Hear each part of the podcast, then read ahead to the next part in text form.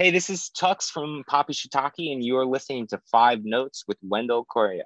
Fala galera, beleza? Eu sou o Wendel Corrêa e hoje tem entrevista exclusiva para os Cinco Notas. Vou conversar com o Alex, o Young Tux, da banda Papi Shiitake, uma banda nova lá de Brooklyn, em Nova York. Lançaram um EP de estreia durante a quarentena, inclusive chama Quarantine Dream. Estão trabalhando um novo álbum. A gente vai falar sobre isso e, claro, sobre música aqui no Cinco Notas. Vamos lá! Hello. Hey, how's it going, Wendell? I'm fine, and you, man? How are you? Doing pretty good. So, how are you, man? On this doing crazy, pretty good. yeah. Yeah, I'm, I'm doing pretty good right now. I'm uh, I've just been working on the new album. Yeah, we're putting one out this summer. I've seen on on Instagram, and how is Mhm. working? You are recording, composing. What is happening? Yeah, exactly. So right now, I mean, everything's been written and like pretty much like we're doing everything. So I'm like mixing um the album right now. So should be uh finished soon, get that mastered, and then we're gonna get going. I'm pretty excited. And what can you tell for us about that? How many tracks? Yeah, I think there's gonna be about 10 tracks. Um, and we're gonna press it to vinyl this time, Oh, which is cool. nice. um and yeah this is like the full because like the last one we just did um like the three song like three songs we have in, in, and then an instrumental you know what i mean so this is like cool like to just show a larger canvas of different stuff Does it already had a name? it's called wabi sabi Wabi Sabi. You, Yeah. you, you like food, don't you? yeah yeah exactly so like wabi sabi is like the the um the like art of imperfection it's like a japanese thing like when something's broken you like fix it with gold and even though it's broken and it's not complete somehow it's like even better so like i've been trying to a lot of like uh kind of like let stuff be on the album you know like if it's kind of fucked up like that's cool that's wabi sabi That's nice, man. And I want to talk the beginning about Papi Shiitake. Is that how we, we say, right? yeah you got it And how this beginning? Can you tell us about that? Yeah, so um uh basically I used to be in a band with this guy in San Diego. Um and he had randomly just sent me a track which was like an instrumental and I thought that he um had like started a new band and I didn't even I didn't even ask him. I just like got the song was like this is so awesome. I'm to put vocals over it. And I put vocals over and sent it back to him. I didn't even like respond to it. I just sent him back a track and uh, I thought it was with the band, and he did everything himself. And I was like, "Oh my god, this is so cool! Like this, I love this vibe that he has going on." So I was like, "Let's write some more." And then we started writing a bunch of songs, and then uh, you know the Trash Casual thing happened, and uh, then we put out Quarantine Dream. So every song you release on Quarantine Dreaming EP, it was made on quarantine. Yeah, so um like there is like one song um that was before Smile was written before um quarantine, but like maybe like a month or two. So, you know, it was still all in it was kind of like going from right before quarantine into quarantine, you know. And why the name Papi Shiitake? Um, Papi Shiitake, I mean, I, I love it. It's um it's fun to say, you know, like I had a ex who like whose dad was a mushroom farmer. And I, I was uh in Colombia and um I was like, it's Papi Shiitake. And I was like, oh shit, that's awesome. I love that. So I was like, all right, let's call this. I had just like gone down there and uh, came back. I was like, oh, we should call it this. It's just so fun. So you have been on South America. Have you been in Brazil? Mhm. I have not yet, but I want to. I want Yeah. to. Um, we're actually working right now with um, a street artist named Pope Millionaire, and he's doing the logo for Wabi Sabi for the album. What else do you know about Brazil? Well, I'm actually like been listening to like a lot of Brazilian jazz and bossa nova. So for the next album after Wabi Sabi, like I really want to get into that sound and do some sort of like indie pop like kind of variation on it because I'm just like kind of obsessed with it. I love it. And talking about music, when did you decide to be a musician? What was your main influences for that? Oh man, you know, I started playing like I It was like me and a bunch of friends, and we decided to be in a band before we even had instruments. And we're like, okay, we're gonna be in a band. And like, I was listening to like Blink 182 and like pop punk and all this stuff like that. I'm like originally started on bass and then like nobody wanted to sing and play guitar, so I was like, I'll do it. And then I have like I was 15, and so like it's just been this quest ever since. You know, it's crazy. What which instrument did you learn to play? Guitar was my primary instrument first, and I've been playing guitar for a long time. And this is the first project where I've just kind of um, I'm just singing. You know, it's kind of freeing. And you are young, don't you? How old are you now? I'm actually 35. So yeah, but you know, I saw your post. Uh, people get being success success after 30. Oh yeah, yeah. just yeah. your yeah. post. That's really nice, man. Yeah, exactly, exactly. You know, it is. It's you know, life happens at you in different ways, and like, you know, I had this kind of like uh, moment of truth before Papi Shiitake was created um, and had started, and it was kind of like while it was going on, and I found this kind of sort of on um, honesty that I was never able to find. I was al- allowing myself to be vulnerable. And I think in the, the quarantine dream, especially, like, you know, when you're writing a lyric and you're like, oh, I don't know if I really want to say this to people. Like, maybe I'll make it cooler. I'm like, nope, that's what's going in there. So, like, it, it took it took X amount of time to get to this point where I was like, okay, this is my voice. This is who I am. And I'm not afraid to show it and that's why uh, one reason you created the alter ego young flux? Young tux yeah. Yeah. Um yeah young tux like i was doing like some hip-hop stuff before um papi shiitake and like young i had done uh this sounds kind of crazy but i had just done this ice bath with wim hof who he teaches this like breathing technique um to allow you to withstand cold temperatures and so I went to this huge seminar and we I was I like hate being wet and cold so much.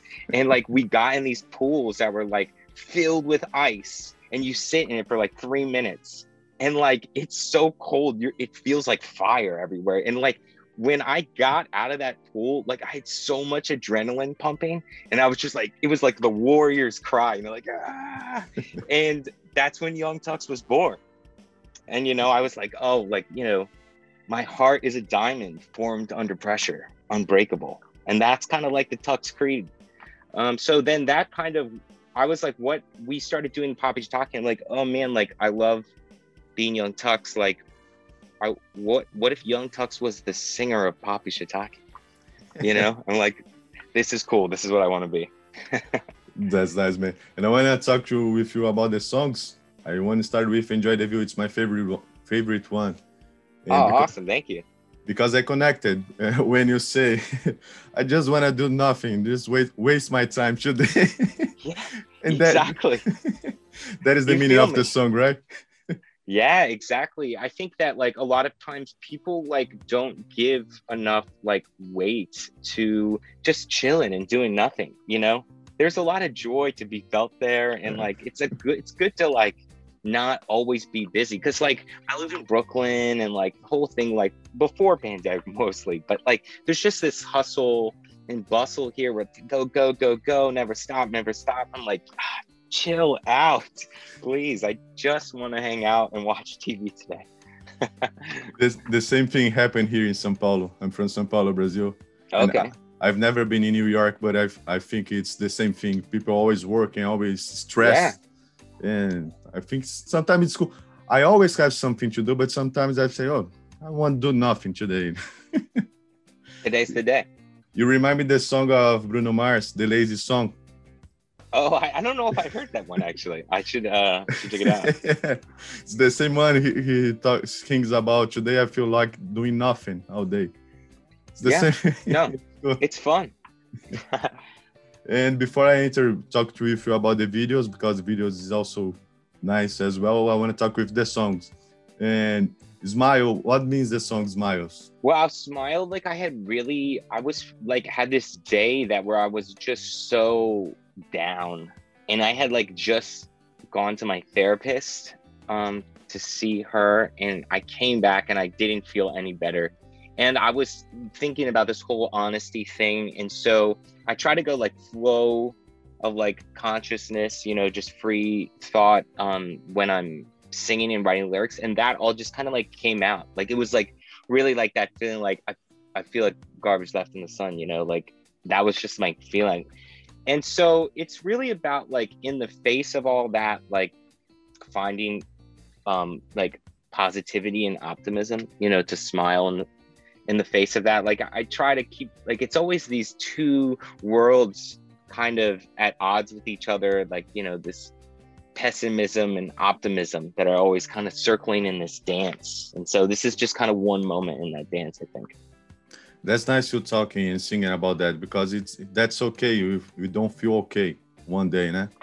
Exactly. It's really exactly. nice. Because some pe- people now say, "Oh, you have to be good, you have to work, you have to keep be happy all day." Yeah, that's not gonna happen ever. no, yeah, you just build up pressure and explode in some other area in your life. You know, you got to feel it when it comes. Yeah, and do do you use a lot social media? yeah you know i've been i have like a weird like relationship with social media where like part of me like doesn't want to be on social media at all you know and then the other part realizes like this is just kind of like the way it is right now and that is how people connect so i've been trying to you know and i, I love watching um you know when i am on uh social media like people who are like so candid you know, and they're just kind of doing stuff. I love like sneak peeking that, so I'm trying to do that as well, you know. Yeah. But it is a a push and pull with that. Yeah, because everyone is so successful successful on social media, and then you meet the person. Mm. Yeah, they're not so, so good yeah. like this. Exactly. I know that's the thing as well. Like, because I feel like a lot of bands can like they'll like play a show and like look really cool on stage. Like the photos look awesome, and then like hear the band, you're like, holy shit, this is crazy. And the song "Quarantine Dream," I believe you you did it on quarantine, right? Yeah, for sure. Yeah, that was like I really wanted to take a moment and like kind of like I felt like as an artist and a songwriter, like a snapshot of what was going on in my world in that moment you know, and the feelings that were associated with it. So that was like definitely a, a quick song, you know, that I did, um, you know, in the same, in meaning that like it came together really quickly, which is nice. And how did you have the idea to make the cover and version or your version of Sleepwalk? Yeah, so originally, like that song was, um, I I think that Ryan had done like a tone experiment and he used that. And i was like oh this sounds so good. I would love to do our take of sleepwalk. And so we put um uh we put new lyrics over it like all you know this this whole song and like made this this song with these new sort of interpretation of sleepwalk. And we had to go get like everybody to sign off on it. And like santo and johnny wrote that. And johnny he said no. So we couldn't put out the actual song with the lyrics and the vocals. So we just put out the instrumental. So maybe it's like i feel like i want to do it at li- i can play it at live shows so i feel like live shows i'm going to be playing that with vocals but yeah it was just kind of like the sleepwalk um the name of the song was originally called 12 hours and it was about how that like you know in quarantine i was experiencing the same 12 hours like over and over again and it's just kind of just like groundhog's day repetition. Like we did a, a video for it um, while i was in quarantine like in the apartment and everything but couldn't use it so and talking about your videos really nice videos for all your song you did man congratulations for that oh thank you really nice to watch and i want to talk to you about enjoy the view you have a muppet yeah Lil Tux, right? the name. Exactly, Lil Tux. And that's my boy.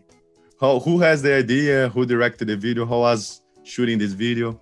Um, yeah, so um like I came up I just had always wanted to do a Muppet video. Like I like I like grew up watching Sesame Street. I love the Muppets. I love like Yoda. Like this is definitely my jam. So I'm like, okay, how do I make this happen? Like in the song, like in I just like imagined us like running together and just like having the best day ever. So I found this kind of like stoner looking Muppet on eBay. And like we kind of like fixed him up. And then I found a puppeteer, Will Callahan. Um, and then I kind of put all these pieces together. And then Bill Dvorak directed the video. or we co-directed together, and um, yeah, it was just it was kind of awesome. Like it, we filmed that all in a day. You know, it was pretty it was pretty cool. Um, and off the cuff, like like the guy who's in the um when we like deliver the takeout and we eat it, like that's my buddy Dylan, and like we called him that day. We're like, "Yo, can you come over and like look like this guy?" And he's like, "Got you." so it's real off the cuff. That's and the quarantine dream video is animated cartoon. Yeah, exactly. And I've always want. I mean, I love part of like Papi Shiitake is kind of like building this world of just like things that I love. And so I've always wanted to do an animated video. I love cartoons. I love anime. Um, and so, yeah, we contacted um, this artist or got in touch with this artist, um, Pedal, um, and they um, did this video. Um, and we, I'm like, I try to with artists, like I love working with other artists, getting their kind of take on everything. Because I used to do everything myself and do the graphics. It's just like one lens. You know, you don't get to see it through other people's eyes. And so I try to let the artist kind of just take the lead. I'm like, it's a little bit like this, it's a little bit like that. Do what do you think? You know? And so most yeah, I mean most of that was just all pedal, you know. Um it's idea. I love it. Yeah, that's really nice. Uh, other animated is the lyric video for Smile. Uh, mm-hmm. Yeah, I love uh, yeah, I love anime. So that's uh, this anime Garden of Words and then um, we had someone like you know cut it up and then i got someone to do subtitles and then subtitles in japanese just to give it a vibe you know? It's japanese i was in that because i don't understand mm-hmm. it. In English, yeah totally. Japanese? Yeah so it's english and japanese and then i think it's really cool like that we got a lot of people when they saw that were like they were able to get into the lyrics more and they're like oh okay i'm like okay, that's it's the a lyric videos. It can be powerful. Yeah. And do you intend to tour after this pandemic ends? Yeah, absolutely. I mean, it's kind of weird because Papi Shiitake like only came out after pandemic. So we like I did play some shows um during the summer, like outdoor shows. Um like a couple and it was just me over like music. Um but we besides that we haven't been able to play. There's no never been like a full band you know in the venue kind of thing going on. So i'm i cannot wait. I cannot wait. And do you think you have a full band? A guitar a bass? Yeah. Yeah for sure. I want to kind of have like a bigger band. You know i need some backing backing singers you know and like the whole the whole thing because it's a big sound you know? Um and i just kind of want to do justice. That's nice man and talking about the, the new album again, uh, talking about music, uh, do you have a favorite one yet? What the, uh, means the, the songs on this new album? Uh, is there like a feeling associated with the album? Yeah. Yeah, I mean, it's really just wabi sabi, like embracing your own imperfection, you know, and kind of realizing how perfect that is and how different things in your life you know, they seem messed up or something and they're actually like kind of beautiful. And like just looking at those moments. Do, do you are doing everything on your house and sending for in San Diego? Is everything well, yeah. So, like, yeah, my buddy Ryan does the instrumentals in San Diego, and then sends them over to me. I cut them up and and make songs out of them, and then produce them, mix them, and then we send them off to get mastered. But yeah, it's pretty much it's awesome because I have like a little um, studio here in Brooklyn, like in my apartment. Um, so it's it's nice to be able to create whenever you want without limits, you know. But you got you got to set some deadlines. and when you, you are releasing it, you already know. Um, it will be in the it will be in the summer. I don't know the exact date, but it's definitely gonna be the summer. Yeah, that's nice, man. So probably before the pandemic ends. Yeah, exactly. Definitely. But it's cool because you have a uh, really large set list to play on when, when you go on tour. Yeah, that's totally true. I know. We've got um you know, we actually have like a lot of material, so it's it's it's nice to change it up. Talking about your influences, what do you most listen to? Your you do have a favorite band? Um, you know, like it sounds cliche, but I'm like mostly in, like I'm heavily influenced by like Beatles, Beach Boys, The Kinks, and things like that, like real 60s stuff. But I love hip hop music as well. Um, and I really love anything that grooves. Um, but right now, honestly, like I've really just been listening to so much of um, like bossa nova and Brazilian jazz. Like I'm in this mode where like it just feels so it feels so good. It grooves so hard. It's got so much emotion, um, and it's just a depth to it in the sound that is unlike anything else. I I absolutely love it. And do you have a singer that you, you inspires you most to say, oh, I want to sing it like him or like her? Not really. I try to like stay away from that, you know, and like really like stay in my own voice. You know what I mean? Like, I mean, I do love Frank Sinatra. Sometimes I'm like, God, how do you do it like Frank? He's so good. Like, I don't understand it. Uh, maybe him, but I don't know. And you were born in Brooklyn? No, I was actually born in Virginia. I'm like from a really small town in Virginia, like more cows than people. And the childhood was all there. Yeah, I was there and I was there in Virginia and I grew up um there. It was, you know, it was kind of intense. And then I moved out to California, came back, was in like DC for a while, moved down to Richmond, Virginia, and then moved up to New York about um it's gonna be 10 years this year. So it's, it's your favorite place so far? New York City, for sure. I love it here. There's just, it's like it's, I don't know, it's its own bubble. It's like its own world. And like as soon as you get in, you feel it and you're like, whoa. And then when you leave, you're like, oh, whoa. you know? It's just, I, it's, I don't know if I could live anywhere else like in the US, you know? So I believe I you, you enjoy Sao Paulo when you came here. When you came here, please let me know so I can show. Oh, absolutely! I would love to. I would love to. We got. I mean, we got to figure out a way to make it happen. It's would be amazing. And how is the uh, New York City musical scene nowadays?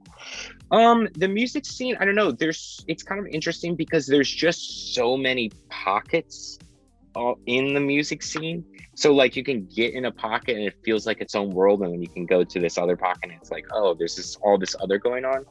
I mean, it is it's it's kind of like hard to say because things have changed so much now. Um, you know, since the pandemic, like people are like rethinking things, which is awesome. But I mean, it is there's still we're still out here you know it's not i don't think there's this zeitgeist of like brooklyn music like there was for a time but um it's good you know there's a lot of community here too yeah, I agree with you, man. I think with computer, everything's changing on the musical scene. Not on the city, but it's a world music now. Yeah, exactly. It's like, um, you know, you, it, you just interact with music in a totally different way, you know?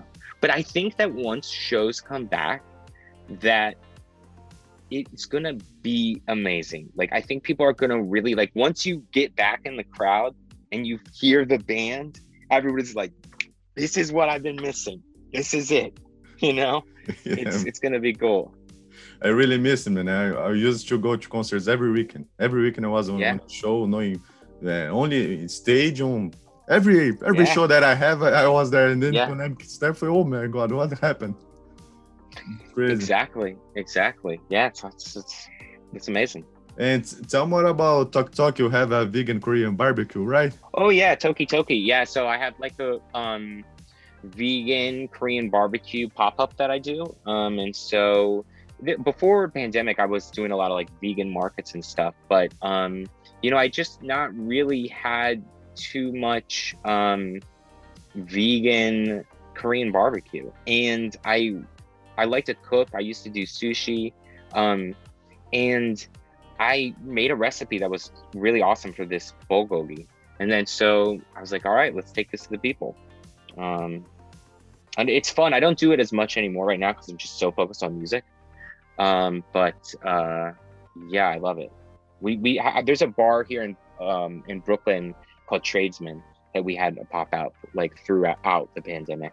No, no, that's nice. I have some quick questions that will, will make you think a little bit. Do you mind if I do it? I love it. it's all about music. Okay. So, uh, the first music you remember hearing? Ooh, that's a good question. I think the first song I remember hearing is Love Shack.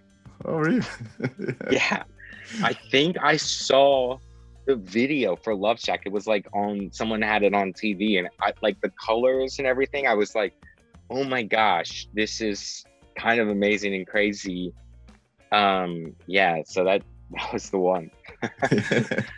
Says a lot about what's going on, I guess. and the greatest album of all time, in your opinion? Ooh, that's a hard one. Uh, the greatest album of all time. Um, off the cuff, like my immediate answer is like I love Kanye West. I love Yeezus. I think that album is crazy. I didn't really like Kanye West. Um, and my I like I liked him, but I wasn't like it was like whatever. And my ex girlfriend for her birthday, I got us tickets to go see him on his on the Yeezus tour. And I listened to it a little bit before, was like, okay, whatever. When I saw it live, it changed everything for me.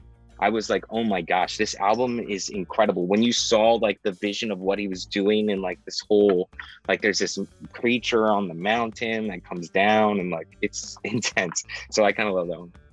and do, do you listen to vinyls and CDs or just streaming now? You know, I just listen to streaming right now, honestly. Like never been like a huge vinyl guy, to be honest with you. Like it's just not in my nature, I guess, you know? Um, and I've always kind of I love new technology, so like I've been just so used to that. And like CDs, I don't I don't even have anything to play it on really, unfortunately. and who is your favorite songwriter?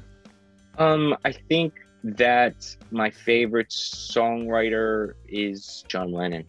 Oh, that's yeah. It's a it's a cliche one, but I I just like I actually just started I ha- like I'm such a Beatles fanatic and I don't know this is embarrassing to say but I haven't heard this before but I just started listening to the Beatles in mono like the way that they mix them and it sounds so good.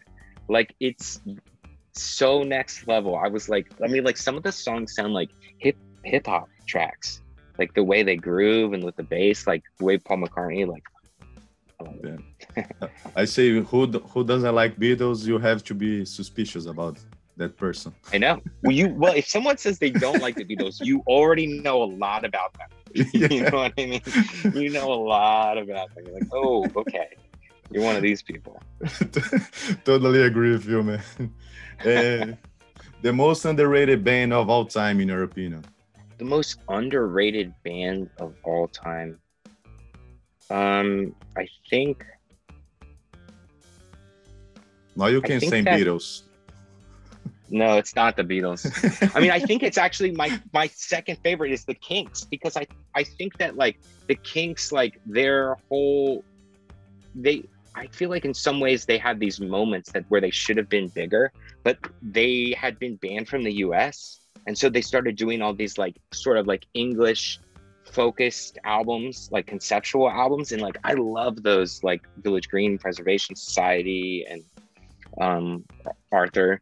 Like those albums are awesome, but they didn't really get over here because they couldn't tour and they were stuck over there. So I think if they had been able to come over here, they would have been a bigger band.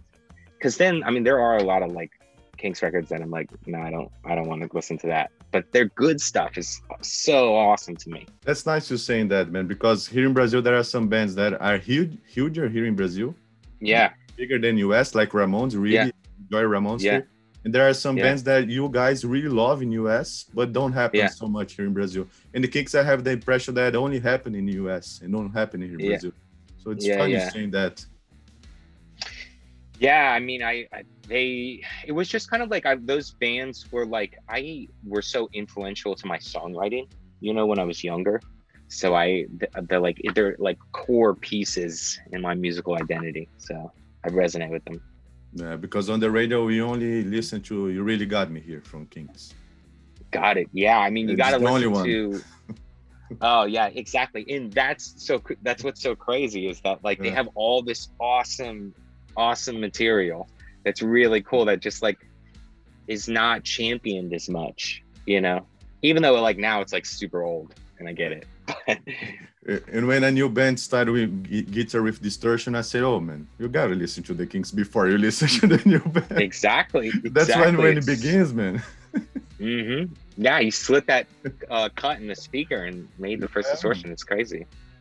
So nice answer, man. Thanks. And your Saturday night party song. Ooh, Saturday night party song. Um, oh my gosh, hold on. I just started listening to this new song. Um, I forget what it's called. It's by Bomba Stereo. Do you know them? Yeah. Um, Deja is the new song they have. I've been listening to that all the time. Oh, I haven't. That's my, haven't, yeah. yeah. Check out that song. Um, the I love them. They're super cool. And then I like this came on. I was like, oh my gosh, who is this? I was like, oh, Bomba Stereo. It's awesome. Yeah. Yeah. Nice. Man. And the last question: the song that makes you cry. The song that makes me cry. You know what song is? This isn't like the song, this is the most recent song that I didn't cry, but I did feel a little sad. And it's kind of crazy. Is Justin Bieber's "Lonely"? Have you heard this song? Yeah. Like he talks about his life, and I'm like, oh damn, bro! Like I didn't know, I didn't know you had it so bad, and you're so lonely. Like let me give you a hug. Like yo, he killed that. Like he made me have a feeling. Yeah, man. Justin Bieber is developing his good his stuff, man. A new yeah. album is awesome. Yeah. Yeah. Not not a only baby anymore. They have other songs. Exactly. Yeah. Do you intend to do covers when you go on tour, man? Yeah. Um. Actually, we're working on uh, a cover of Chan Chan right now by oh. Buena Vista Social Club. Um. So I love covers. I mean, I love going to see a band and then they're killing it, and then they play this other cover that you love or didn't know or whatever, and it's just its own world. You're like, oh my gosh, this is awesome show. So I love do- doing stuff like that such a nice talk with you. Man. Anything else you want to talk with, with with me? Yeah, I mean, uh, I don't think so. I mean, I'll I'll hit you up and let you know what's going on with these uh, new the new album. We actually have a song um, coming out soon um, in France as well um, on a French uh, record label called Nice Guy Records. So that'll be soon. Yeah, man. That really nice talk with you, man. Such a yeah, pleasure. bless. Thank you so much. Thank you so much. This is so fun. Later, Wendell. Thank you. Later.